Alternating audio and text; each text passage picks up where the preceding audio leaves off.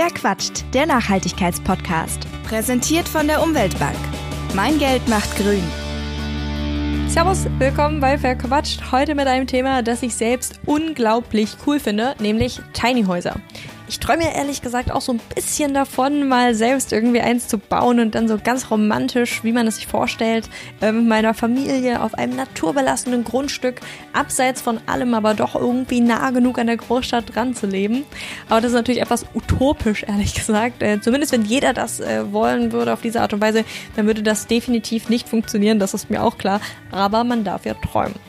Was aber richtig und auch wichtig ist, das ist die Tatsache, dass wir alle wohnraummäßig ein bisschen ja, zurückschrauben und uns verkleinern sollten, wenn wir das Klima schützen wollen.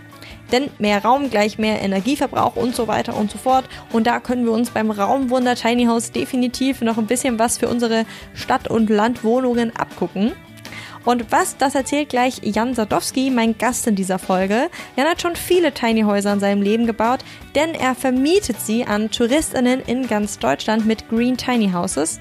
Und daher weiß er ganz genau, worauf man eigentlich so beim Bau achten muss, was die besten Hacks sind, wenn man Platz sparen will und was man eigentlich auch tun muss, wenn man ja tatsächlich ein Haus äh, bauen und vor allem auch aufstellen möchte. Mir hat das Thema auf jeden Fall sehr, sehr viel Spaß gemacht und ich hoffe, euch jetzt auch. Guten Morgen, Jan. Guten Morgen, Marisa.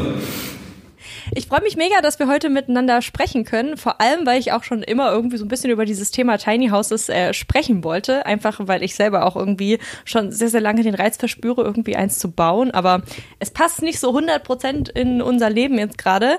Deswegen ähm, muss ich das wahrscheinlich noch ein bisschen vertagen, vielleicht so für den Vorruhestand oder so.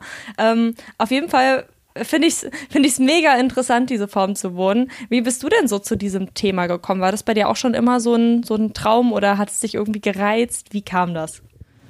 Na, eigentlich, eigentlich durch ein ganz anderes Thema, dass wir ja mit unserer Muttergesellschaft viele ähm, Tourismusdestinationen beim Thema Nachhaltigkeit begleiten. Und wir ja auch ähm, mit der Klimapatenschaft einen Zertifizierungsstandard für nachhaltige Ferienimmobilien entwickelt haben. Und in dem Zuge hat man sich natürlich sehr stark mit Bauweisen, ähm, Technologien etc. beschäftigt. Und dann habe ich festgestellt, wenn man eigentlich den Gast ein wirkliches Naturerlebnis besonders erleben lassen möchte, dann gibt es eigentlich nur eine Form über ein Tiny House. Und so bin ich da eigentlich systematisch zu gekommen. Ne? Und wohnst du selbst in einem Tiny House? Nein. Aktuell ist, ist die Situation so, dass ähm, die, die Häuser, die wir ja entwickelt haben, wir hauptsächlich wirklich für die touristische Vermietung nutzen.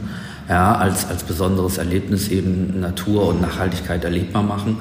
Ähm, aber natürlich ist es, wenn man sich jetzt immer mehr mit dem Bau beschäftigt, ne? wir, wir, wir planen ja gerade eine neue Produktionslinie, klingt auch so neue Begriffe, dass wir ähm, ab, ab, ab Februar äh, 25 Häuser im Monat bauen können. Und natürlich sind die Anfragen, die jetzt ähm, kommen, werden immer mehr, ähm, gehen natürlich auch in die Richtung, nicht nur das touristische Erlebnis zu haben, sondern wie gestaltet man eigentlich ein Haus, um da drin ganz leben zu können. Und da haben wir natürlich einen Vorteil, ähm, dass wir durch die Vermietung ähm, wahnsinnig viel Erfahrung gemacht haben. Weil mein Lerneffekt war, du kannst alles durchdenken, ja, und dann kommen diejenigen, die es nutzen, ja. so. Und man lernt ganz viele neue Dinge. Ja, wenn ihr euch aber so viel mit dem Thema Tiny Häuser auseinandergesetzt habt, dann wisst ihr, also habt ihr sicherlich auch schon diesen Vibe mitgekriegt, dass äh, Tiny Häuser irgendwie auch so als, als Wohnform der Zukunft irgendwie manchmal auch so ein bisschen äh, gehypt werden. Und ich muss sagen, ich bin da persönlich immer so ein bisschen skeptisch, auch wenn ich selber natürlich irgendwo so diesen romantischen Traum vom äh, Leben im Tiny House äh, vor Augen habe. Einfach aus dem Grund, dass in der Form, wo es am in der ich es persönlich am schönsten finde, nämlich mit viel Grün drumherum, ähm, ja einfach gar nicht für jeden möglich ist, oder? Sonst hätten wir ja ein Platzproblem. Naja, die Frage ist ja, also ja klar, also doch, ich verstehe, was du meinst. Die Sache ist, der Traumvorstellung ist natürlich zu sagen, ähm, ich habe eigentlich, ich sehe niemanden, ja, mitten in dem Feld steht mein Tiny House und ich lebe die Natur komplett.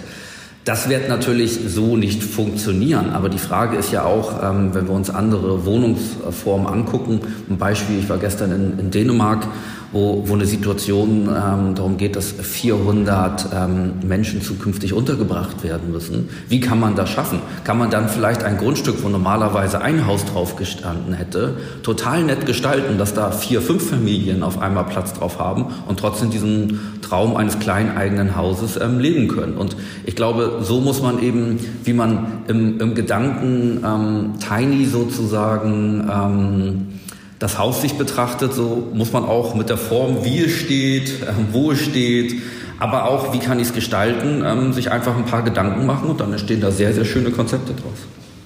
Okay, das heißt, ein Tiny House kann auch ein zukunftsfähiges Wohnkonzept sein, wenn man sich eben auch bei allen Dimensionen drumherum so ein bisschen, ja, äh, tinier denkt, sage ich mal. Genau. Tinier denkt, aber eben doch ähm, nett gestaltet. Ne? Und das ist eben die Möglichkeit. Man hat, ähm, das lernt man eben auch, wenn man sich mit diesen ganzen Themen beschäftigt, wie viel du machen kannst. Ne? Ich, ich, muss immer nach wie vor sagen, als ich die ersten drei Nächte in einem Tiny House übernachtet habe ähm, und ich am Anfang ähm, muss ich wirklich sagen, hier und da sogar auch ein bisschen skeptisch, jetzt nicht für den touristischen, sondern für den Gesamtwohnbereich äh, mich mit beschäftigt habe ähm, und dann festgestellt habe, wie viel Platz Platz sein kann, wie geschickt du Dinge nutzen kannst, wie du Materialien mehrfach nutzbar machst. Ähm, und dann auf einmal dann diesen tollen Sonnenaufgang zu erleben, weil es eben anders in der Natur steht oder einen schönen Standort hat, ähm, vielleicht auch abends ganz anders, ähm, ja, den Abend zu verbringen auf einer Terrasse, die vorm Tiny House steht und man sitzt so mit mehreren Leuten zusammen und sagt vorher, passen ja gar nicht alle ins Tiny House rein und dann macht man aber einen Mix aus Terrasse und Wohnzimmer und auf einmal sitzen doch viele Personen um den Tisch herum. Also ich glaube, da gibt es ganz, ganz ähm, viele Dinge und wie immer, Nachhaltigkeit hat ja sehr viel mit Bewusstsein zu tun.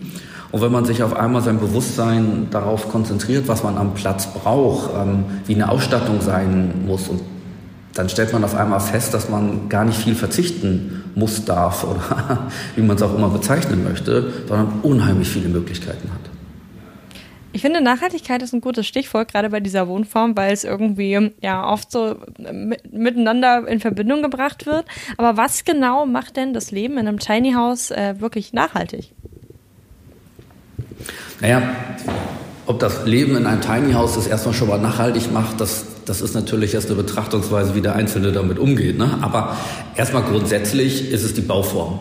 Ja? Ähm, ne? Wir arbeiten mit natürlichen Materialien, wir arbeiten ohne Giftstoffe. Ja, das sorgt natürlich schon mal ähm, sehr stark dafür, dass einfach auch, auch das Leben da drin in der Wohngesundheit, also ne, dass ich keine äh, giftigen Ausdünstungen aus Materialien einatme oder oder oder einfach vorhanden ist.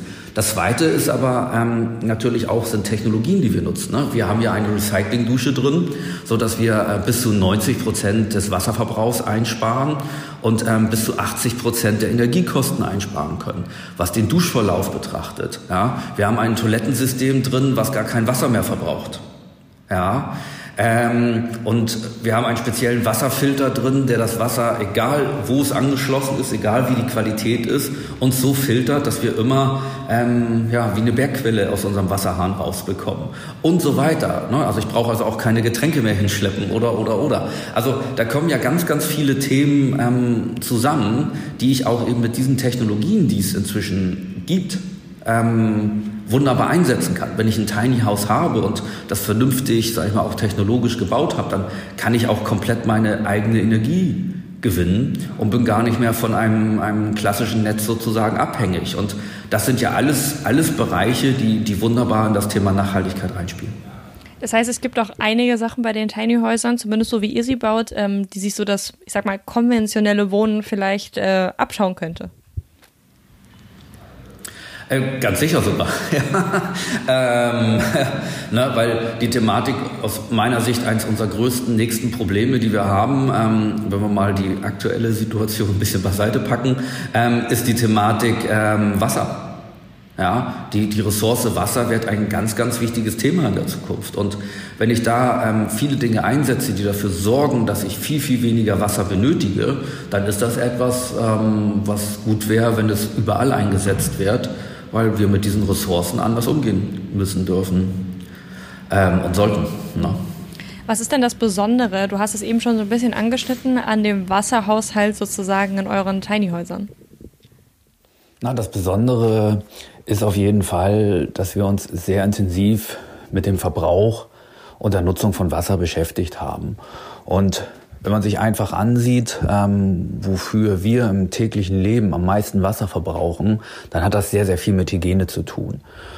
Ne, es wird für Duschen Wasser verbraucht, für Toilettennutzung etc. Und genau im Tiny House haben wir das ja völlig anders umgesetzt, in der Form, dass wir ein Toilettensystem nutzen, was überhaupt kein Wasser verbraucht und zusätzlich natürlich im Duschbereich ähm, es geschafft haben, ein System zu nutzen, ähm, was ja komplett das Wasser recycelt ähm, und wir dadurch es im Endeffekt schaffen, ähm, 90 Prozent oder bis zu 90 Prozent weniger Wasser im Einsatz zu haben und gleichzeitig damit ja auch noch bis zu 80 Prozent von Energie oder Energiekosten sparen. Es hört sich auf jeden Fall äh, sehr interessant an wenn ich darüber nachdenke, was bei uns alles irgendwie in der Dusche runterläuft. Wir haben das auch im Sommer immer, immer mal gesammelt, weil es da diese Aktion gab, ähm, hier für die Stadtbäume sozusagen das Wasser zu sammeln und die dann zu gießen, weil das Wasser so knapp war und so. Da fällt einem erstmal auf, was da alles überhaupt zusammenkommt, äh, was im Alltag ja, im wahrsten Sinne des Wortes einfach irgendwie den Abfluss runterläuft. Ne? Ähm, das ist schon wirklich sehr beachtlich. Von daher äh, total interessant und äh, auf jeden Fall etwas, wo man sich vielleicht eine Scheibe von abschneiden kann, auch in einem ja, normalen Haushalt vielleicht, ähm, je nachdem, welche Möglichkeiten man hat, gerade wenn man neu baut vielleicht.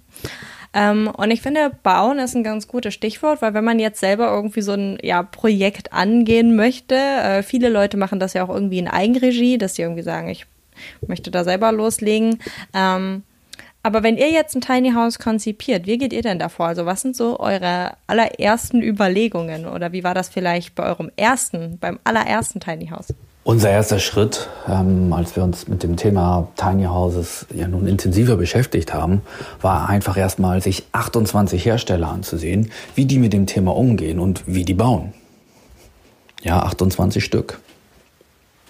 Und nachdem man das gesehen hat, ähm, war uns ja ganz wichtig, ähm, sich mit den Materialien zu beschäftigen, dass eben besonders äh, wohngesund gebaut wird, ne, nur nachhaltige Mater Materialien eingesetzt werden, also möglichst natürlich aus irgendwelchen nachwachsenden Rohstoffen, wie eben zum Beispiel die Dämmung, die Hölzer, wie werden die Hölzer verarbeitet, damit haben wir uns sehr intensiv beschäftigt. Aber vorher, ja, wenn man dann also auch sagt, wie möchte ich bauen, muss ich mich natürlich damit beschäftigen, für was möchte ich dieses Tiny House eigentlich einsetzen. Weil es ist natürlich ein Unterschied, ob ich ähm, ein Haus entwickle, in dem ich komplett lebe oder eben für die touristische Nutzung oder ähm, einfach als, als, als Wochenendhaus. Das ist sicherlich eins der, der wichtigsten Kriterien, mit denen ich mich ähm, beschäftigen muss, um dann so ein Haus erstmal auch vom Bau zu planen. Und wir haben uns ja sofort nun mal für erstmal für die touristische Nutzung entschieden und aus diesem Grunde ähm, da natürlich auch darauf geachtet und uns deswegen ein, für einen Designer und Hersteller entschieden, der zum Beispiel eine sehr, sehr große Panoramascheibe hatte, weil wir ja die Natur in den Vordergrund bringen wollten. Und ähm, das war dann für uns ein, ein wichtiges Kriterium. Ne? Aber dann muss man auch, ähm, wenn man sich schon so ein bisschen mit ähm, Außendesign sozusagen beschäftigt oder auch, auch auf der Entwicklung und Größen, ähm, muss man natürlich auch ganz klar sich dann als erstes auch damit beschäftigen, wo steht das Ganze. Ne? Ähm, es ist ein Unterschied, ob so ein Tiny House auf einem Campingplatz steht, auf einem privaten Grundstück oder, oder, oder. Was für Anschlussmöglichkeiten habe ich und was für Genehmigungen brauche ich. Es kann ja tatsächlich, wenn ich äh, komplett drin leben will, brauche ich oder muss ich meistens ganz normalen Bauantrag machen. Und da ist es immer wichtig, gleich von Anfang an ähm, die Behörden mit, mit einzubeziehen, ins Gespräch zu gehen, um zu gucken, was geht, was kann ich umsetzen und äh, was nicht. Und dann kann man sozusagen loslegen mit der restlichen äh, Konzeption des Hauses. Ja, wenn ich diese ganzen rechtlichen Punkte und auch mich entschieden habe, was ich da genau vorhabe, ähm, dann kann ich natürlich wunderbar damit loslegen, eigentlich von innen zu designen, mir zu überlegen, ne, wie viel Platz brauche ich, äh, was kann man da eigentlich ähm, alles ähm, ähm tun. Nicht? Und auch da hat man ähm, viele Möglichkeiten, ähm, mit YouTube-Videos oder sonst was sich zu inspirieren zu lassen, weil es gibt ja doch schon gerade aus Amerika diesen Trend sehr, sehr lange und da gibt es tolle Ideen, die man sich eigentlich angucken kann und ähm, auch abgucken kann. Wo habt ihr euch denn informiert, als ihr sozusagen die, die, die ersten äh, Häuser dann selber gebaut habt? Saßt ihr dann auch alle zusammen und habt euch YouTube-Videos angeguckt oder äh, wie lief das ab, um dann sozusagen diese Raumlösungen zu finden? Weil ich finde das immer total faszinierend. Also ich liebe diese Dokumentation, wenn die einfach irgendwie irgendwelche Leute, die in Tiny-Häusern wohnen, besuchen und dann zeigen, wie die so auf total unterschiedliche Art und Weise ähm, sozusagen dieses Problem äh, Platz gelöst haben und denken so, boah, ey, das müsste ich auch irgendwie mal bei uns einbauen und hm. Ähm, aber man macht es dann irgendwie doch nicht, weil man dann denkt, naja, ich kann ja hier noch was hinstellen und dort irgendwie so noch modeln und äh, hier vielleicht noch so ein bisschen Platz schaffen, äh, weil es einfach nicht so akut ist, sage ich jetzt mal. Also, aber äh, wie seid ihr da sozusagen zu euren Lösungen gekommen, dass ihr gesagt habt, boah, so machen wir das jetzt? Ja, wir haben auch vereinzelt YouTube-Videos gesehen, natürlich. Und da gibt es wirklich, also ich bin immer wieder faszinierend, auf was für Ideen Menschen alles kommen, da einem auch wirklich tolle Lösungen an die Hand zu geben. Nicht? Aber ganz viel, und das muss man auch immer sagen, kommt durch Ausprobieren. Ja, damit man einfach mal sieht, guck mal, das brauchen wir jetzt irgendwie oder da brauchen wir eine Lösung für. Und entweder findet man dann tatsächlich was, weil man das dann über irgendeine der Suchmaschinen oder ähnliches ähm, einfach mal genauer recherchiert oder man hat solche Inspirationen wie in den Videos oder man kommt auch teilweise einfach selber auf Lösungen, weil man sagt, ah, da fehlt uns eigentlich nur noch diese ähm, Kleinigkeit, wie können wir das irgendwie lösen, etc. Und insgesamt muss man natürlich auch sagen, ähm, wir arbeiten ja auch immer mit Unternehmen, Designern ähm, zusammen, die ja auch den größten Teil dann, davon dann auch entwerfen und in die Praxis umsetzen. Auch da kommen natürlich immer wieder tolle Ideen, wie man so ähm, Themen im Endeffekt ähm, gut planen kann und gut umsetzen kann. Dann stellt sich natürlich auch immer die Frage, wie tiny ist tiny? Nicht? Und man muss ja sagen, der, der Begriff ist ja ähm, nicht geschützt. Ja, und ähm, was es genau heißt, also muss auf Rädern sein, kann es fest sein, es ist, es ist ja alles in den Möglichkeiten ähm, vorhanden und es geht irgendwie los bei 12 Quadratmetern und manche gehen da hoch bis ähm, auf, auf 40 Quadratmeter. Ne? Dann ist ja auch die Frage immer, ähm, wie viel Personen ähm, nutzen das. Ne? Und ähm, teilweise ist es ja eben auch so, dass dann ähm, Menschen bei 40 Quadratmetern natürlich auch doch deutlich mehr ähm, Personen da schon, schon leben können und, ähm, und ein tolles Wohnerlebnis haben können. Wobei 40 Quadratmeter, je nachdem, wenn man es jetzt mit einer vierköpfigen Familie nutzt, doch schon ziemlich tiny sind. ne?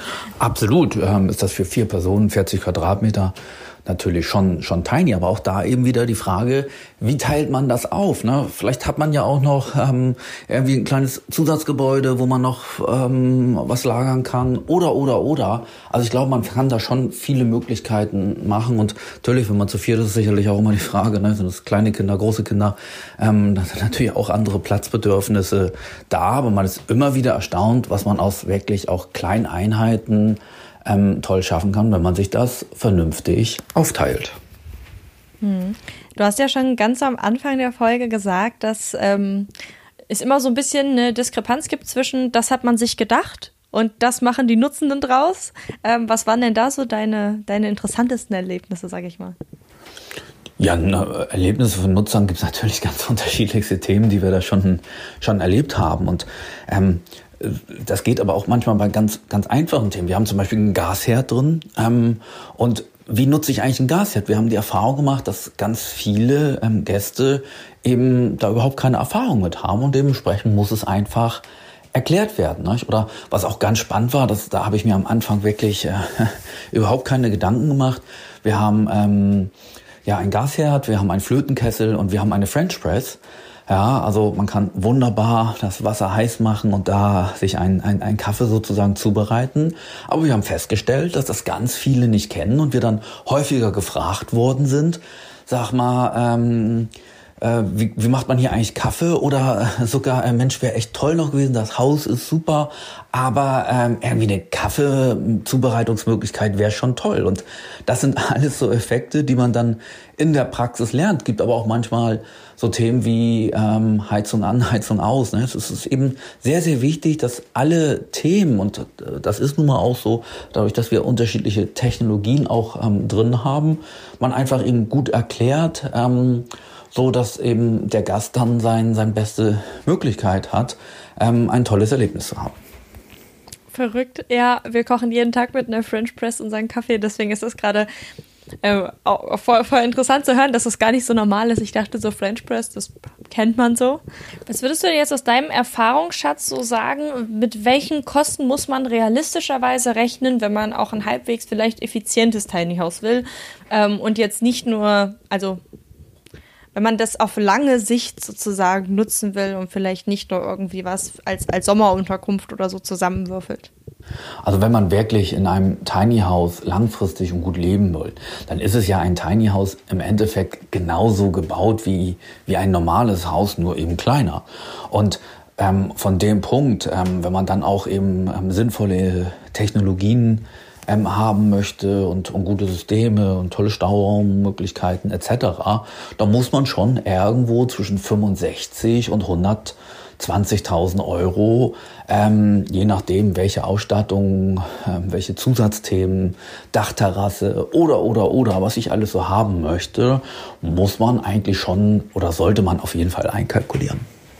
Krass, okay. Das ist doch schon eine ganz schöne Hausnummer. Mich würde jetzt äh, zuletzt noch mal interessieren, und zwar ist es ja so, dass, wie gesagt, nicht jeder jetzt irgendwie losrennen und sein eigenes äh, Tiny House bauen kann. Aber dass wir mit ja weniger Platz klarkommen äh, müssen, das ist oder können, das ist ja schon irgendwie wünschenswert, auch im Hinblick auf, auf den Klimawandel, dass wir einfach irgendwie, ja, wie soll man sagen, enger zusammenrücken. Klingt jetzt äh, vor dem Hintergrund der aktuellen Situation ein bisschen komisch, aber ähm, es ist ja wünschenswert, dass wir sozusagen auf Dauer mit weniger Wohnfläche klarkommen und dass das jetzt nicht zwangsweise nur 10 Quadratmeter pro Person sind, ist ja erstmal egal. Aber mich würde einmal interessieren, was wären denn so deine Top 3 Tipps aus euren ähm, ja, Ausbauten, um ja, Platz zu sparen, einfach damit man vielleicht mit weniger Raum mehr machen kann? Ich glaube, ähm, wenn man sich erstmal ähm, anfängt mit dem Thema zu beschäftigen, ist das immer äh, wie immer ein Bewusstsein. Also ich glaube, die erste Frage ist, was brauche ich wirklich? Ne? Dass man sich auch da schon erstmal klar wird, ähm, wie viele Dinge brauche ich von den einzelnen Themen. Aber dann geht es los, zum Beispiel im Bettbereich. Wie mache ich im Bettbereich optimal nutzen, so dass einerseits äh, unterm Bettbereich tolle äh, Staufächer und Möglichkeiten sind, ähm, aber gleichzeitig vielleicht dieser, äh, ähm, das Bett ähm, einfach auch nochmal halt als Lounge genutzt werden kann, wo man sich tagsüber vielleicht unheimlich schön drauf ähm, aufhalten kann und es sich gemütlich machen kann. Ich glaube auch immer, dass ganz wichtig ist, zum Beispiel, ähm, ne, bei uns ist ja häufig, dass die, die, die Betten in, in, im oberen Bereich sind. Ne? Was macht man mit den Treppen? Also, dass man die versenken kann, so dass man dann wieder ähm, einen schönen Raum hat, in dem man sich tagsüber aufhalten kann, wenn man eben nicht im, in den oberen Bereich rein möchte. Oder aber auch dann sieht, ne, die Treppen, wie kann ich vielleicht in die Treppenstufe schon wieder Fächer reinsetzen, wo Stauraum ist, ohne dass es so aussieht, dass eben alles immer vollgestellt äh, wird, weil auch darauf muss man natürlich achten, dass man die Gemütlichkeit behält und nicht das ähm, Gefühl hat, dass es ähm, viel zu vollgestellt ähm, wird. Die andere Möglichkeiten sind eben auch immer wieder äh, Schubladen optimal zu nutzen. Wie macht man Fächer, dass ähm, vielleicht nicht nur Besteck drin ist, sondern auch eben zusätzliche Themen einfach sehr, sehr gut ähm, in der Schublade genutzt werden, dass ich da verschiedene Fächer habe, die ähm, sehr effektiv einfach sind. Und so findet man, glaube ich, immer wieder etwas, wenn man sich damit beschäftigt, was braucht man, ähm, was möchte man, ähm, wofür brauche ich eine Lösung, ja, dann wird es da immer wieder etwas geben. Aber ich glaube auch übergeordnet natürlich immer, was brauche ich wirklich? Ja, und man wird dann feststellen, dass das viel, viel weniger ist, als man ähm, manchmal glaubt und dass viele Dinge ähm, man ja doch eben vielleicht ganz selten nutzt und dann einfach sich auch mal ähm, dadurch Freiraum schafft und im Endeffekt Platz schafft und man entscheidet, dass man das ein oder andere eben vielleicht jemand anderes gibt, der es dann dringender benötigt oder oder oder. Super, vielen, vielen Dank. Das ist doch ein schönes Wort äh, zum Schluss, sage ich mal. Ähm, ich hoffe, dir hat es auch ein bisschen Spaß gemacht. Und ja, vielen Dank, dass du uns diesen Einblick in die Welt der Tiny Häuser gegeben hast. Ja, Marisa, ich danke dir, dass ich heute äh, hier sein durfte und ähm, wir dieses Gespräch geführt haben. Und ähm, ja, vielen Dank auch für deine Fragen und ähm, kann dir jetzt natürlich nur am Schluss eins empfehlen. Probier einfach mal ein Tiny House aus und lass dich überraschen. Ja, ich äh, liebe Eugel auch schon die ganze Zeit. Also auch es mal bei euch auszuprobieren sozusagen. Kann mein Geld die Welt verbessern? Aber natürlich, indem du dein Geld bei der Umweltbank anlegst. Dort werden mit jedem angelegten Euro nachhaltige Projekte finanziert, vom ökologisch gebauten Kindergarten bis zur Solaranlage. Macht die Welt grüner bei der Umweltbank. Das war's bei Verquatscht. Mehr Informationen zu den GesprächspartnerInnen findet ihr in der Beschreibung dieser Folge. Falls es euch gefallen hat, würde ich mich sehr freuen, wenn ihr eine Bewertung hinterlasst oder euren Freunden von dem Podcast erzählt und damit hoffentlich bis zum nächsten Mal. Verquatscht, der Nachhaltigkeitspodcast. Präsentiert von der Umweltbank. Mein Geld macht grün.